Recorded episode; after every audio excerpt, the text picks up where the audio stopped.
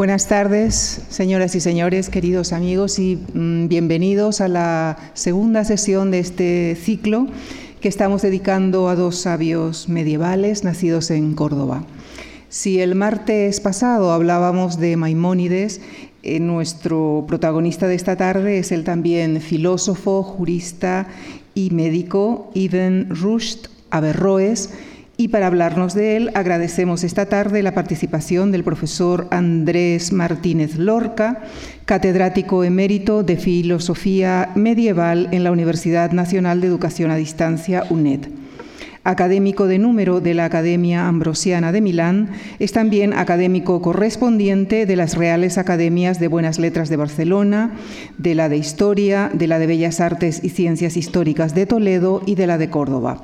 Dirige desde su creación la colección Al-Ándalus, Textos y Estudios de la editorial Trota. De su amplia bibliografía destacamos algunos títulos relacionados con la figura que hoy nos ocupa. Es autor eh, del libro titulado Averroes, el sabio cordobés que iluminó Europa, que vaya por la cuarta edición. La filosofía medieval de Alfaradi a Occam, traducido al italiano y al portugués, y hacia un nuevo Averroes, naturalismo y crítica en el pensador andalusí que revolucionó Europa. Con estos títulos de su bibliografía queda patente que quien nos acompaña esta tarde es un gran estudioso de la vida y obra de nuestro protagonista. Les dejo ya pues con él, con el profesor Andrés Martínez Lorca, en la conferencia que ha titulado Averroes, el filósofo andalusí que abrió nuevos caminos en el pensamiento occidental. Muchísimas gracias.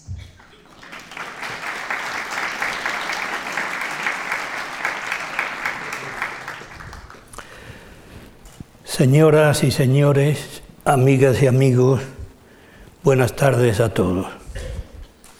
En primer lugar, quisiera agradecer a la Fundación Juan Marc el haber organizado este ciclo porque es una obligación nuestra como españoles, como estudiosos, el reconocer el legado inmenso que nos dejaron estos sabios judíos y musulmanes de la España medieval, es decir, de Al-Ándalus.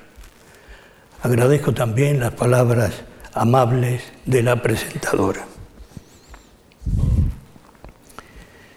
En primer lugar voy a describir muy brevemente la personalidad y la obra general de Averroes, la descompondremos después en algunos de sus apartados principales para centrarnos posteriormente en la influencia de Averroes en el pensamiento medieval y sobre todo, y aunque parezca una paradoja, en el pensamiento occidental.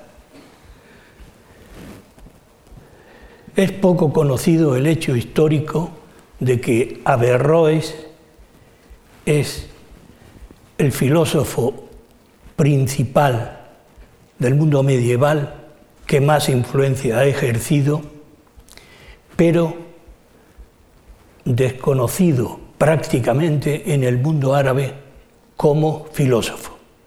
La fama de Averroes ha pasado fundamentalmente al mundo árabe-islámico como jurista. El filósofo por excelencia ha sido en la mentalidad popular el persa Avicena. Situémonos históricamente, estamos en el siglo XII, estamos en una época de dominio de Al-Ándalus, de una dinastía eh, bereber, en los almohades o unitarios, y una época en la cual la ciudad principal en Al-Ándalus, preferida de los almohades, que dejaron esa bellísima huella arquitectónica, fue Sevilla, no Córdoba, que fue la capital del califato omeya español. En unos tiempos pasados, después del califato, hubo la desintegración en pequeños reinos, los reinos de Taifa, después la primera dinastía magrebí, los almorávides, y en el siglo XII, que es el que domina en España y al otro lado del estrecho, el imperio almohade. Desde el punto de vista de hombre público, eh, continuó la tradición de su familia, que era de ilustres juristas. Su abuelo había sido ya un prestigioso juez y autor de un manual de jurisprudencia. Él fue, tuvo el cargo principal en la magistratura como juez mayor de Sevilla y luego de Córdoba porque prefería ejercer su magistratura en su ciudad natal. Fue médico de cámara del califa y miembro del Consejo Real. En contra de la leyenda que transmitieron los eruditos franceses del siglo XIX, fundamentalmente Renan, Averroes no solo no fue perseguido por los almohades, sino que fue su protegido. Esto lo reconocen actualmente los principales arabistas. Tanto en los cargos públicos, como él reconoce el esfuerzo por haber acumulado una gran biblioteca para que él trabajara en los temas de filosofía, biblioteca que había sido la mejor de toda Europa con diferencia en la época del califato, con Al-Hakam II, con una biblioteca de unos 400.000 volúmenes, una cifra nunca vista en suelo europeo.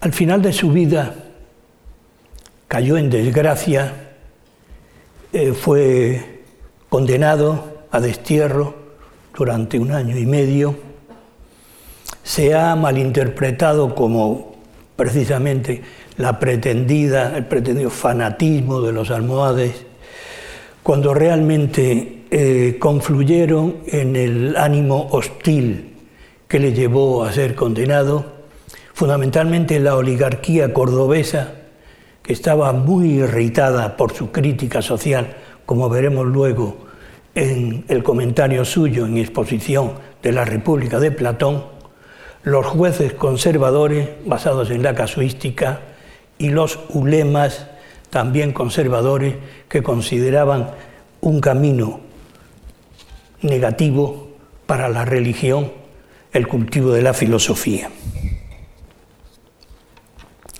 Desde el punto de vista personal, quiero dar algunas pinceladas muy breves. Eh, su primer biógrafo nos dice que vestía muy modestamente y que era de carácter ardiente. Por otro lado, según confesión propia, estudió todos los días de su vida adulta menos dos, el día de su boda y el día de la muerte de su padre. Se calcula que escribió, teniendo en cuenta su obra, unos 10.000 folios. Desde el punto de vista cultural y de vinculación al andaluz, que no olvidemos que era un régimen, un estado peninsular, es decir, que comprendía también buena parte de Portugal. Tenemos algunos detalles suyos que ya demuestran tradiciones que se mantienen. Por ejemplo, él observando en su libro de medicina, al que luego aludiré, en el Culillat, o libro de la generalidad de la medicina, dice que los andalusíes, es decir, los españoles, comen todo con pan. Eh, dice que hasta comían una serie de hierbas en época de hambre con pan. Elogia evidentemente el clima, que siempre ha sido un tópico en la literatura árabe, el clima de la península, y elogia desde el punto de vista de la alimentación, que en su libro de medicina es muy detallado, las virtudes del aceite de oliva y el gusto del arroz con leche. Es decir, un castizo. Eh, desde el punto de vista ya más general, teniendo en cuenta que no se conoce eh, un linaje suyo eh, antiguo, árabe, es probable de origen hispano, elogió como instrumento de cultura y de civilización el mestizaje. Dijo que la mezcla que había habido de los árabes y de los bereberes con la población nativa fue lo que hizo que se desarrollaran las ciencias, etc. Poniendo el énfasis en, la teoría de los climas, es decir, clima eh, cálido que va por toda la franja mediterránea, ¿eh? y destacando que precisamente gracias a los nativos hispanos, él desconocía la contribución de grandes sabios en la época romana hispana, se hizo avanzar extraordinariamente las ciencias.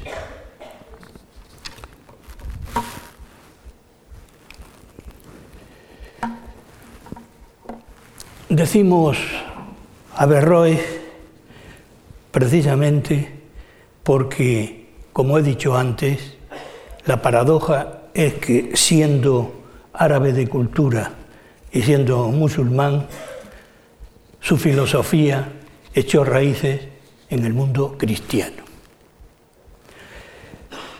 Continuaba el prestigio, siempre el prestigio de, Córdoba, que había sido también la capital de la Bética, con se ve todavía en su monumento en la época romana, y sobre todo la capital del califato Omeya. A diferencia de la tradición filosófica moderna eh, en general y contemporánea, no voy a decir nada, de centrarse solamente en filosofía, hay que decir que él nunca ejerció nada de filosofía. Eh, no existían universidades, sino que existían una serie de maestros que daban clases particulares de especialidades como medicina, matemáticas, filosofía. ¿eh?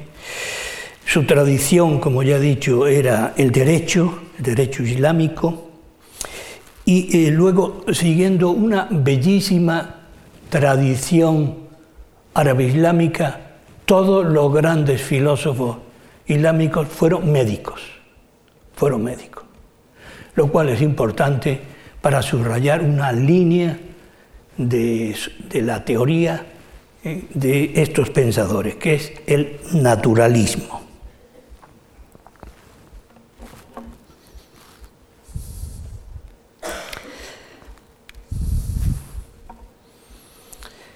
Por lo tanto, hay tres grandes áreas que ahora veremos en, detalle.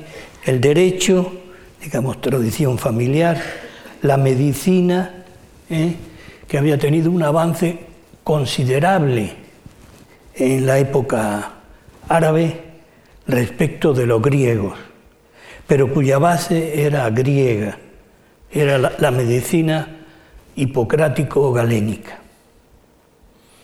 Y en filosofía también se produjo una ruptura poco antes de él en el filósofo zaragozano, aragonés, Ibn Baya Abenpace, que fue el primero que en Europa introdujo las obras físicas, metafísicas, en general la línea racionalista y naturalista de Aristóteles. Fue el primero que comenzó a comentar y a difundir esa línea que hasta entonces era completamente desconocida.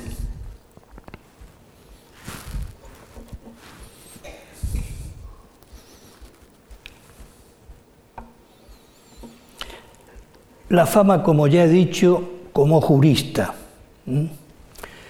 Eh, en este campo hay que tener en cuenta que en el mundo islámico existen cuatro grandes escuelas jurídicas. Él pertenecía a la más extendida en el occidente y en general islámico y en general en el mundo islámico, que es la escuela maliquí, que todavía sigue siendo hegemónica, por ejemplo, en el Magreb actual. Destaca por la falta de sectarismo, elogia incluso a destacados representantes de escuelas rivales, como por ejemplo Ibn Hassen de Córdoba, que era de la escuela Zairi, busca los puntos de consenso, de acuerdo, y razona los motivos de diversidad de opinión. Hay un aspecto realmente moderno, estamos hablando en el siglo XII, que es su visión de la mujer, el papel social de la mujer. Aludiré a ello más adelante a propósito del comentario sobre la República de Platón, pero ya en la Vidaya, en su gran obra de derecho, tenemos elementos verdaderamente sorprendentes.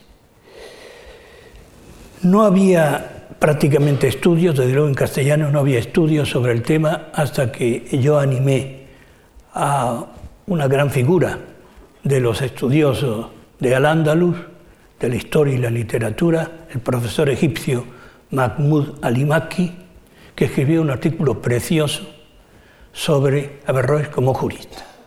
Y recientemente he dirigido una tesis de un profesor marroquí, actualmente profesor de la Universidad de Tetuán, Mohamed Bilal Ashmal, sobre la vidaya. Le leeré algunos de los puntos que destacó Maki respecto a, a las propuestas de Averroes como jurista respecto de la mujer. Los parientes de la mujer adulta no tienen derecho a impedirle que se case con quien quiera. Se debe exigir el consentimiento de la mujer adulta para su matrimonio, incluso si es huérfana. El juez tiene autoridad para conceder el divorcio a la mujer que denuncia malos tratos, a pesar de que se oponga a ello el marido. No ve inconveniente en que la mujer no use el velo en público y salga con la cara destapada.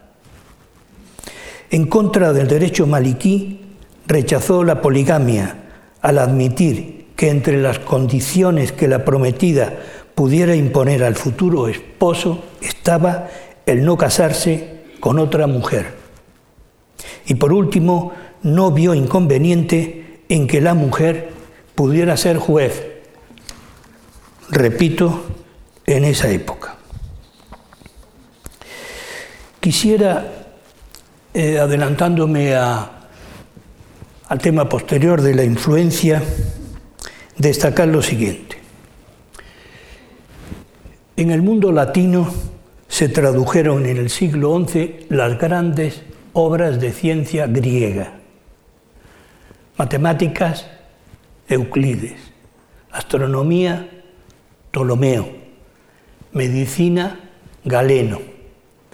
En el siglo XII las traducciones son de Averroes y están referidas fundamentalmente a sus comentarios a Aristóteles, de tal modo que Aristóteles penetra en Occidente a través de los comentarios de Averroes.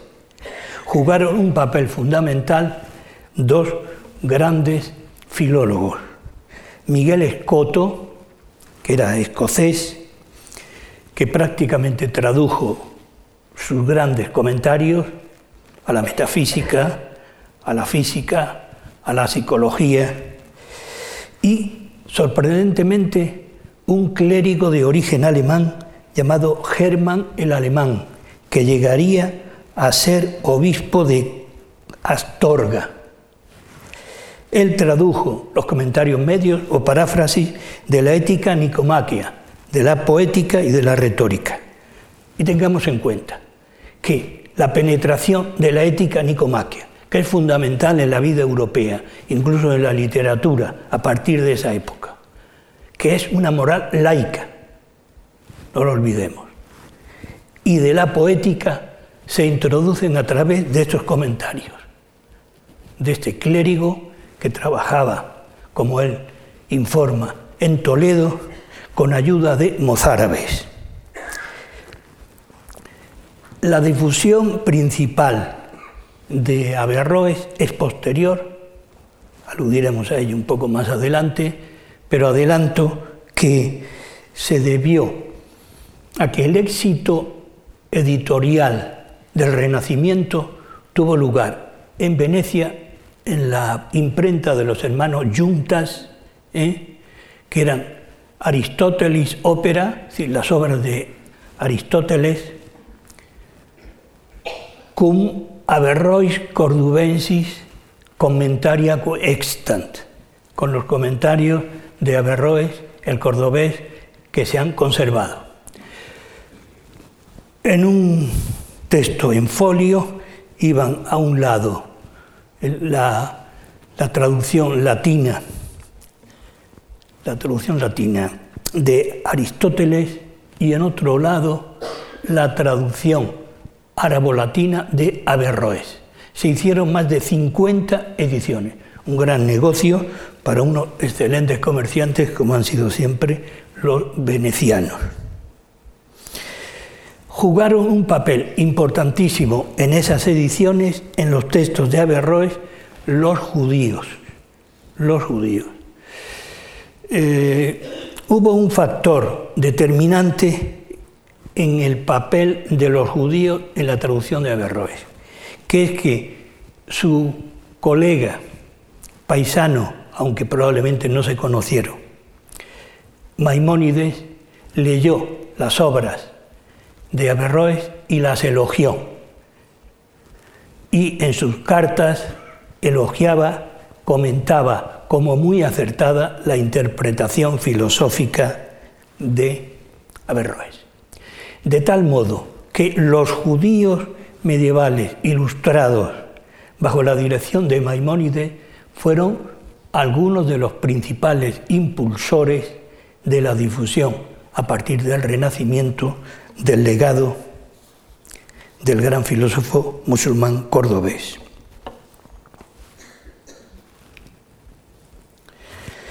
Pasemos ahora a la, medicina. Fíjense el hecho también verdaderamente increíble, que demuestra la dependencia que hemos tenido en contra de lo que se suele pensar para el desarrollo de la cultura europea del mundo árabe. Galeno ha sido siempre el principal autor antiguo que ha marcado el camino de la medicina como un arte como una técnica con un soporte científico. Pues bien, en árabe existen más manuscritos de Galeno que en griego. Y los manuscritos árabes de Galeno son más antiguos que los manuscritos griegos conservados. Escribió una enciclopedia médica que es una verdadera joya, ¿eh? una verdadera joya que afortunadamente le debemos a dos arabistas españoles su traducción moderna, porque lo que se manejaba era la traducción latina del Colliget, que era la traducción del Kuliyat o libros, libro de las generalidades de la medicina. Precisamente eh, la profesora Vázquez de Benito y el profesor Camilo Álvarez de Morales, profesor Álvarez de Benito de Salamanca, Álvarez de Morales, de la Escuela de Estudios Árabes de Granada, realizaron la primera traducción del Kuliyat a una lengua moderna. Recuerdo que un arabista famoso alemán me dijo, teníamos que haberla traducido al alemán me lo dijo mi maestro, el profesor Gage. Pero ustedes se han adelantado y tendremos que leerla en castellano. Digo, bueno, nunca es tarde. Entonces destaca, entre otras cosas, destaca la novedad de la anatomía, que parece más renacentista, y desde el punto de vista eh, de la psicología, arrastraba un déficit de incomprensión extraordinaria en, Aristóteles el cerebro. El cerebro para Aristóteles era un mero refrigerador del corazón. Aprovechando los avances de la medicina árabe, oriental, y los avances experimentados aquí, sobre todo por su amigo colega Ibn Sur, el Abenzoar de los latinos, sevillano, descubrieron que había una serie de elementos cognitivos ligados al cerebro. Lo que no estaba dispuesto a conceder es que la aprehensión de la verdad, el proceso de conocimiento como valor universal, ¿eh? dependiera de una base material. Pero repito que hubo un avance extraordinario en el estudio del sistema nervioso central y del cerebro. También quiero apuntar, ha sido mérito de la profesora Vázquez de Benito, que en la biblioteca del Escorial, que es una de las mejores bibliotecas de Europa, de fondos árabes, existían, durmiendo el sueño de los justos, unos comentarios de Averroes a Galeno, interesantísimos, interesantísimos. Ahí se pone de manifiesto la vinculación directa de la medicina árabe, andalusí en este caso, con la gran medicina griega y también el diálogo de Averroes, filósofo, con Galeno, que era un pensador ecléctico. Se mantenía la hegemonía de la medicina griega con los avances producidos en el Ilán oriental y luego en el Andalus, pero desde el punto de vista filosófico queda en una situación de inferioridad evidente Galeno respecto a Averroes.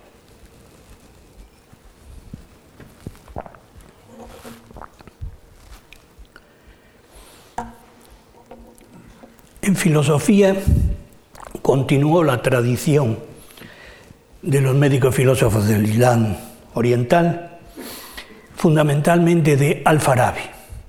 Fue el, gran maestro de la lógica y el primero que recuperó a Aristóteles, pensamiento aristotélico, bien es cierto que intentando hacer una síntesis entre Aristóteles y Platón, camino que no siguió, por supuesto, Averroes, sino lo que intentó fue redescubrir el Aristóteles auténtico en sus obras, comentándolo libro a libro y explicando para un lector no especialista ¿eh?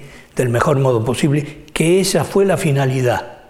Hay un, un relato histórico en que está el califa con su consejero y médico, que era granadino de Guadix, Ibn Tufail, y entonces le dice el califa Ibn Tufail, conviene, convendría que las obras de Aristóteles se difundieran y se explicaran porque son difíciles de entender.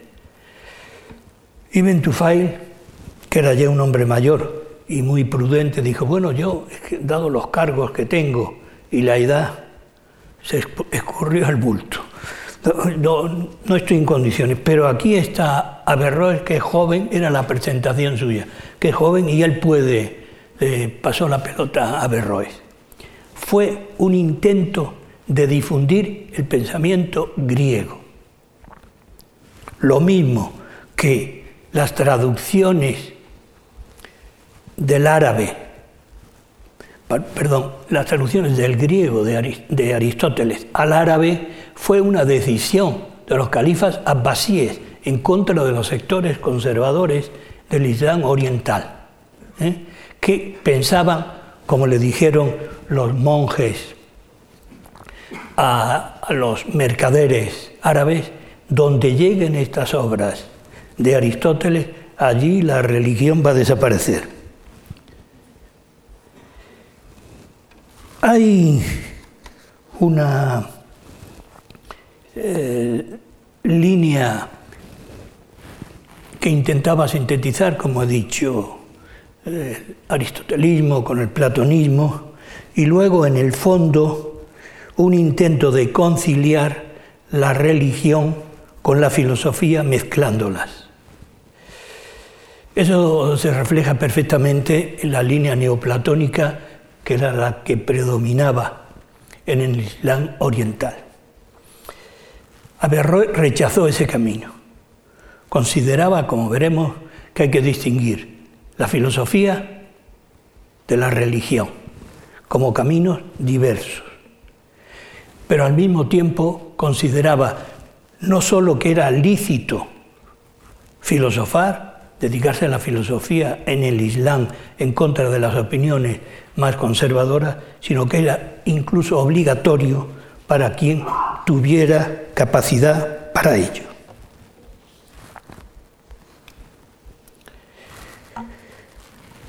Va ligado el nombre, indisolublemente el nombre de Averroes con el de Aristóteles. De hecho, en la historia del aristotelismo es la recuperación, ¿eh? se debe precisamente a él. No olvidemos también este dato que puede ilustrarnos respecto a la ignorancia de Aristóteles. Hasta el siglo XIII, en el mundo latino, solo se habían manejado dos tratados aristotélicos de lógica. No se conocía nada más, hasta el siglo XIII. Hay que señalar que de lógica escribió seis tratados, pero es que además lo que conocemos como pensamiento de Aristóteles, es decir, su metafísica, física, ética, psicología, poética, retórica, tratados aristotélicos, eran completamente desconocidos. Y todos ellos, menos la política que no llegaron a conocerla los árabes, fue comentada en muchos casos, literalmente, párrafo a párrafo, por Averroes. Le debemos a él, por ejemplo, por ejemplo, el prestigio extraordinario que provocó debates eh, de un, eh, un entusiasmo y a veces eh, una tensión extraordinaria en la Universidad de París de la psicología. Pequeño tratadito que era una introducción a las obras biológicas, como es el Perisigés, el de Ánima, sobre el alma, y unas breves líneas, unas diez líneas que le dedica Aristóteles al intelecto ¿eh? o entendimiento, fue una fuente de debate de literatura filosófica como muy pocas a lo largo de la historia de la filosofía. El tema lo merecía. El tema se puede sintetizar en lo siguiente. ¿Cómo pensamos? ¿Cómo es posible que un ser perecedero, temporal, adscrito a una tierra, a una ideología, etcétera, pueda elaborar una verdad eterna, de tal manera que podemos eh, mencionar un teorema eh, de los matemáticos griegos y sigue siendo válido, sea uno religioso, ateo, sea occidental, sea oriental. El problema de la aprehensión del conocimiento. Aristóteles había distinguido dos fases del conocimiento, dos intelectos. ¿eh? Uno que era receptivo, que es lo que se basa prácticamente la enseñanza, desde la primaria a la universidad, y otro creativo, llamado en griego nous patheticos, receptivo, pasivo, y nous poieticos, intelecto, ¿eh? creativo, proyectivo, agente.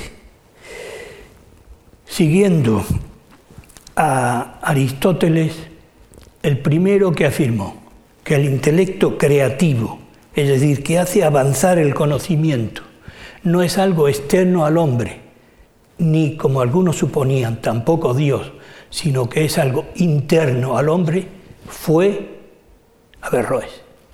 Y en esta línea lo secundó, como veremos, Santo Tomás de Aquino. Se dice en latín, est in anima nobis, el, el intelecto agente, intellectus agens, est in anima nobis, está en nuestra alma, es algo interior.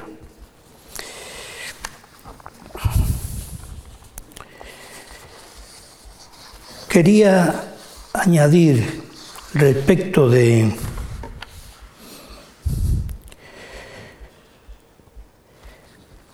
de Aristóteles y respecto del pensamiento de,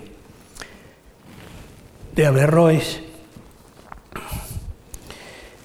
la crítica política que aparece en su exposición de la República de Platón. Ya he dicho que no llegaron a conocer eh, los árabes eh, la política, desgraciadamente, porque sí le habían prestado atención desde Alfarabi al tema político. También es una paradoja que la recepción de la política de Aristóteles, como hemos expuesto en una publicación reciente en mi universidad, la, la recepción se debe a un dominico holandés que lo tradujo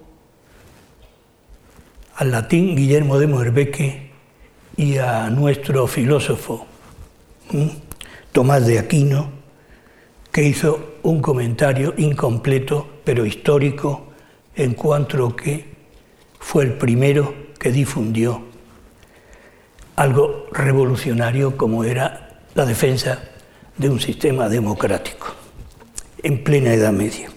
Bien, en la crítica política yo destaco dos elementos en la crítica política berroísta, dos elementos. Uno, en contra del tópico de, que todavía se mantiene en algunos regímenes árabes, de la sacralización de la política árabe, él hace un análisis descarnado de la política árabe y con un lenguaje que demuestra su carácter y su valor intelectual, denuncia la opresión del pueblo árabe por la oligarquía. Y luego, como novedad, conectándolo con lo que vimos antes del derecho respecto de la mujer, una denuncia del papel de inferioridad de la mujer en la sociedad de su época. Respecto de la crítica a las monarquías árabes, Leo. Las comunidades de muchos de los reyes musulmanes de hoy son casi exclusivamente asociaciones de estrictos clanes y las normas que siguen vigentes en ellas son las que les permiten mantener las leyes primarias. Las masas son explotadas por los poderosos y estos progresan apropiándose de los bienes de aquellos, lo que a veces conduce a la tiranía, como sucede en nuestro tiempo y en nuestra sociedad, motivo del odio de la oligarquía cordobesa. Por esta razón, hoy la clase aristocrática de esta comunidad es totalmente tiránica. Yo creo que los poderosos, junto con el rey, tiranizan a las masas. Respecto de la mujer, también novedad absoluta, y en el mundo árabe y mucho menos en el mundo cristiano de la época, esta reivindicación del papel social de la mujer. En estas sociedades nuestras se desconocen las habilidades de las mujeres, porque en ellas solo se utilizan para la procreación, estando por tanto destinadas al servicio de sus maridos y relegadas al cuidado de la procreación, educación y crianza. Como en dichas comunidades las mujeres no se preparan para ninguna de las virtudes humanas, sucede que muchas veces se asemejan a las plantas en estas sociedades, representando una carga para los hombres, lo cual es una de las razones de la pobreza de dichas comunidades. Y concluía, por si no estaba claro, las mujeres deben compartir con los hombres todos los deberes de los ciudadanos. Comprenderán ustedes que los sectores eh, juristas o políticos simpatizaran poco con Averroes y que Averroes tuviera precisamente unas dificultades que son las que llevaron, las que le llevaron precisamente a la persecución al final de su vida.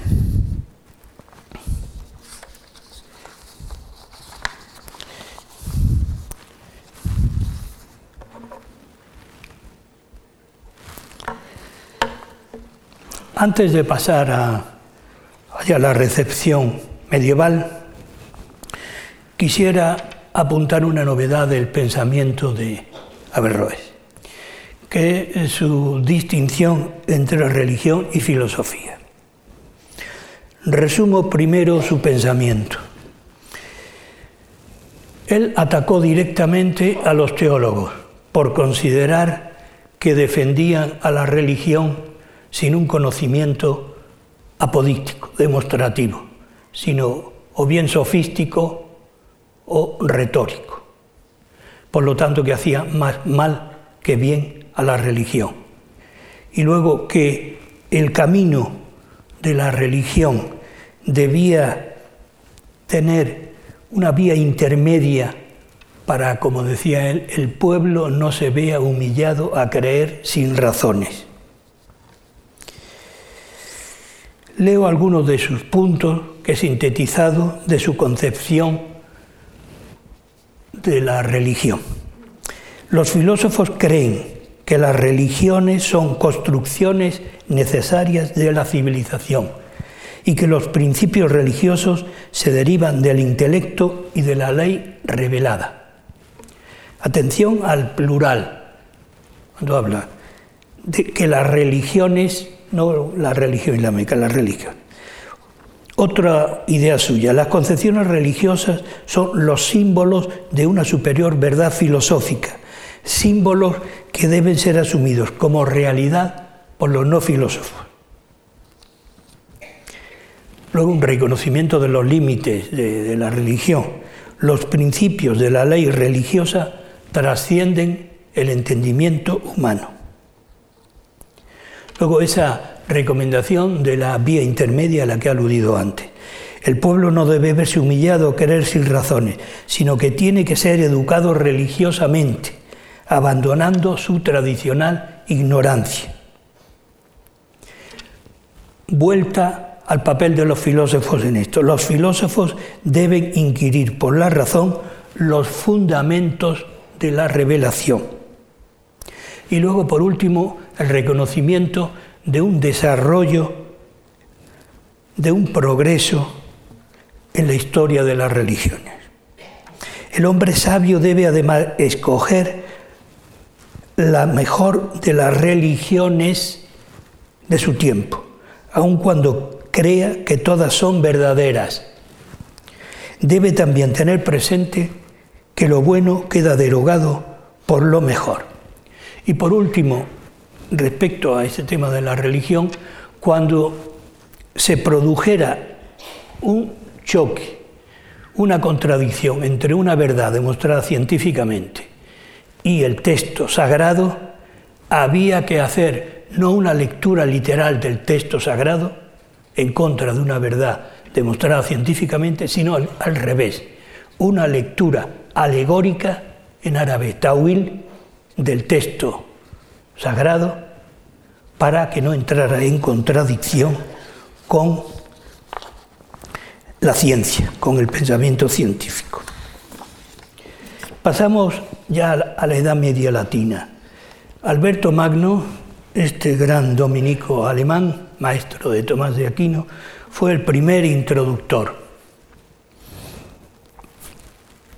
Escribió esta frase tan significativa. Nosotros discrepamos de Averroes en pocas cosas. Las pocas cosas eran algunas interpretaciones derivadas de la ortodoxia en cuanto a la psicología. La influencia la tenemos en lo que he dicho antes, la concepción del intelecto agente como interno al hombre, la consideración de la felicidad como perfección última del hombre. Estamos hablando en una tradición aristotélica, en una ética laica y una cosa novedosa en la escolástica, el interés hacia las ciencias de la naturaleza. Fue el primer gran teólogo cristiano que se interesó por las ciencias naturales. Su discípulo elaboró un pensamiento extraordinario, filosófico y teológico, no estaba interesado en las ciencias de la naturaleza y siguió a Averroes en todas las grandes cuestiones, en la metafísica, en la psicología, la teoría del intelecto, en la ética, concepción de la virtud, la felicidad, papel de la amistad como fundamental para la vida humana, etc. De tal manera que, como consideran los mejores estudiosos, podemos considerar a Alberto Magno y a Tomás de Aquino como averroístas moderados. Solamente al final de su vida, por razones de ortodoxia, es decir, de hostilidad de la jerarquía eclesiástica, eh, Tomás de Aquino tuvo que resaltar la discrepancia con Averroes, pero no le valió de nada, porque en la condena del obispo de París, de quien dependía la Universidad de París, eh, fueron condenadas 14 tesis tomistas. 14 tesis tomistas. También otra serie de tesis aristotélicas y otras averroístas. El filósofo español que más ha conocido, que ha tenido más interés dentro de su penetración especulativa respecto de la filosofía árabo-islámica ha sido Javier Zubiri. Probablemente por la amistad que tuvo con el principal arabista de su época y en el terreno del pensamiento quien rotuló este camino, que es Miguel Asín Palacios. Conociendo como conocía perfectamente la teología cristiana, conociendo la filosofía griega, sus trabajos en naturaleza, historia de Dios y sobre la esencia eh, de, Aristóteles son verdaderamente extraordinarios y también conociendo de primera mano la ciencia, por la curiosidad que tuvo, la ciencia contemporánea, sobre todo la física, escribió Saber de Ubiri esa frase que escandalizará a algunos que todavía no han oteado el horizonte. Las grandes corrientes del pensamiento filosófico teológico del medievo cristiano son así la cristianización de las corrientes del pensamiento musulmán.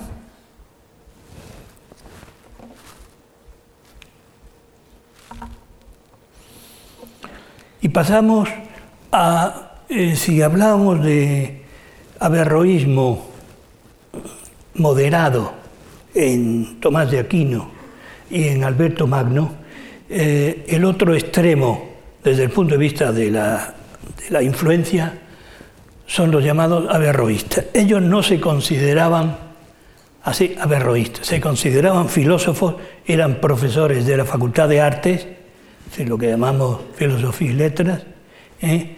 en contraste con los profesores de teología que tenían la hegemonía en la universidad.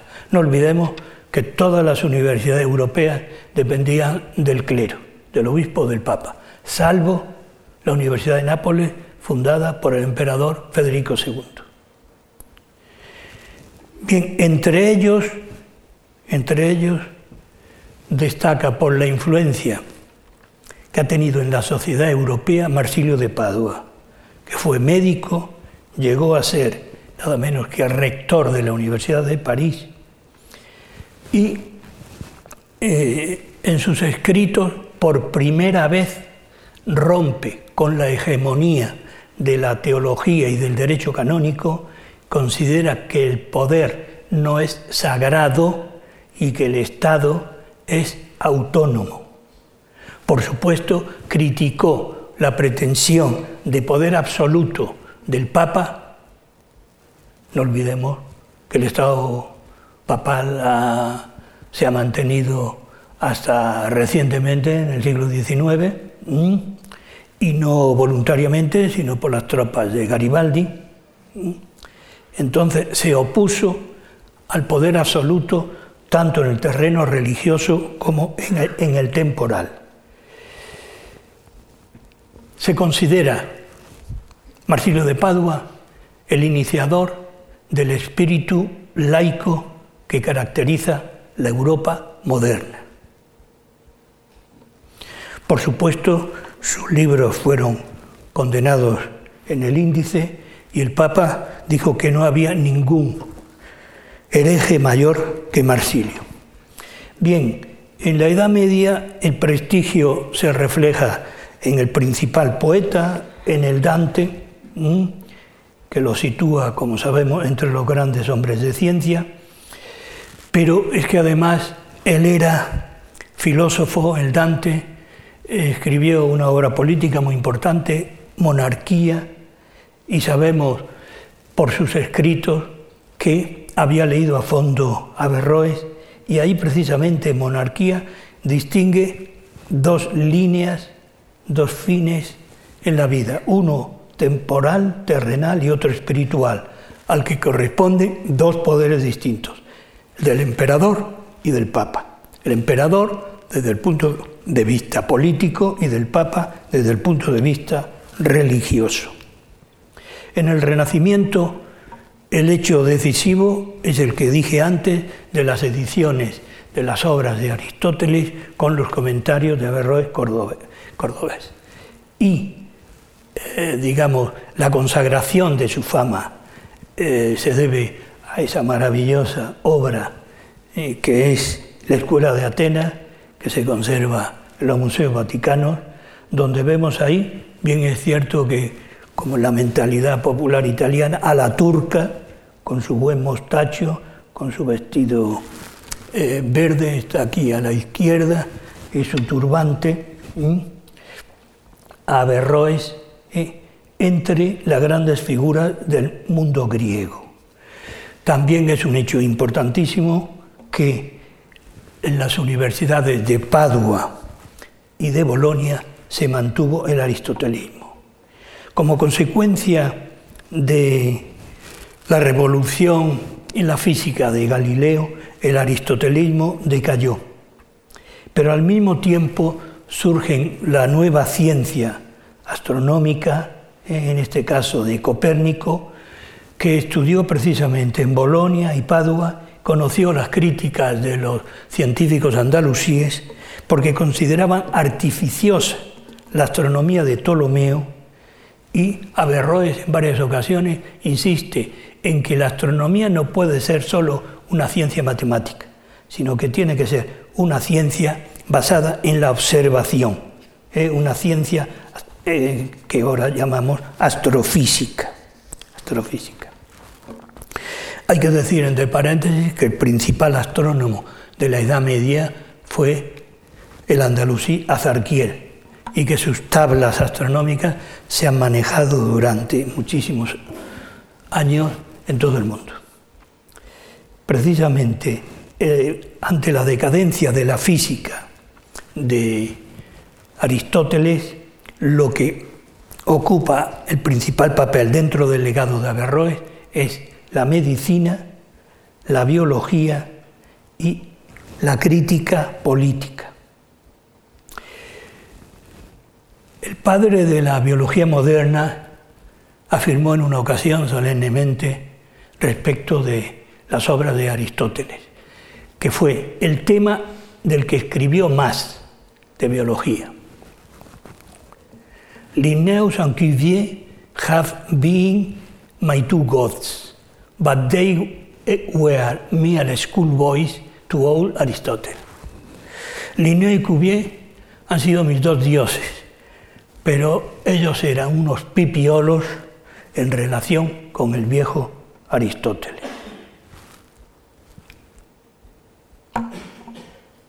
La recuperación después del éxito en la Edad Media y del prestigio en el Renacimiento de Averroes se debe a dos estudiosos europeos a mediados del siglo XIX, Renan y Munch.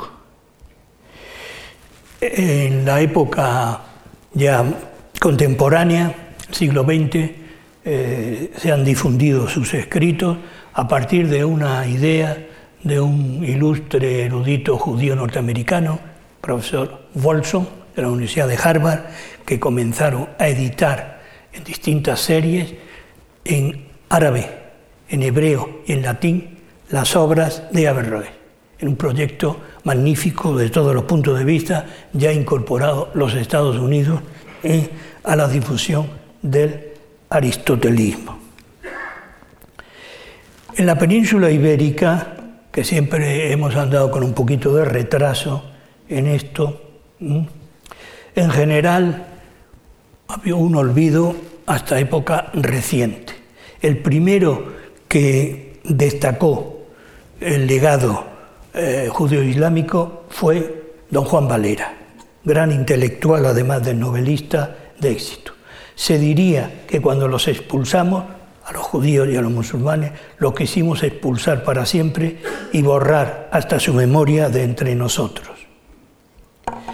Ha sido, como he dicho antes, al comienzo, en nuestra época, a partir de comienzos del siglo XX, con un pensador cristiano árabe, Faratantún, cuando los intelectuales árabes comenzaron a recuperar a Averroes como filósofo. Aquí doy algunos nombres, el egipcio Hassan Ganafi, argelino Mohamed Arku, que era catedrático de la Sorbona, el marroquí Mohamed Abed creo que el más importante entre los eh, continuadores de, de Averroes, y el senegalés Bachir Diagne. La herencia la sintetizo muy rápidamente ¿eh? en el pensamiento medieval y en general occidental, recuperación del racionalismo griego, defensa de la autonomía de la filosofía, distinción entre religión y filosofía, crítica de la teología, el naturalismo que caracteriza su enciclopedia, médica, la crítica social y política que ya hemos visto, y en definitiva, un legado de futuro ¿eh? basado en la recuperación del racionalismo. Pasaron los siglos, desapareció el andaluz, se apagaron las voces de sus cantantes, poetas y filósofos. ¿Qué ha quedado de aquel viejo esplendor? Muchos de sus bellos monumentos siguen en pie. La Alhambra de Granada, la Mezquita de Córdoba, los reales alcázares de Sevilla, la Alcazaba de Almería, el Palacio de la Aljafería de Zaragoza, algunos de sus valiosos manuscritos han logrado sobrevivir a la barbarie y al tiempo y se conservan celosamente en las mejores bibliotecas. Para el poeta anónimo árabe, ornamento de esta tierra fueron en vida, después de la muerte son ornamento de los libros y de la historia. Como tantas veces a lo largo de los siglos, la derrota militar no significó la desaparición de una cultura. Así ocurrió en Grecia tras ser conquistada por Roma, y así sucedió con Al-Ándalus. Las universidades de París, Oxford, Cambridge, Padua y Bolonia bebieron de aquellas fuentes árabes. Después, como ha escrito Miguel Cruz Hernández, a propósito precisamente del movimiento averroísta, la continuidad natural hay que buscarla en la Italia impetuosamente renaciente del 300 y 400, cuando ya la rica vida ciudadana, burguesa, artesana y comerciante se desarrolla en Milán y Bolonia, Florencia y Pisa, Siena y Perugia, Venecia y Padua. La constelación de sabios de Al-Ándalus y entre ellos la brillante estrella de Averroes no se apagó por completo. La Italia renacentista recogió la antorcha y acreció su brillo. Ya en nuestra época, las obras de este sabio cordobés vuelven a ser leídas en muy diferentes lenguas y su pensamiento crítico arraiga como nunca antes lo había hecho entre los intelectuales renovadores del mundo arabo-islámico. Desde la lejanía del exilio, uno de los grandes poetas españoles del siglo XX, Luis Cernuda, nos enseñó por qué también sobrevive el legado cultural de los vencidos. Lo que el espíritu del hombre ganó para el espíritu del hombre a través de los siglos es patrimonio nuestro y es herencia de los hombres futuros. Muchas gracias.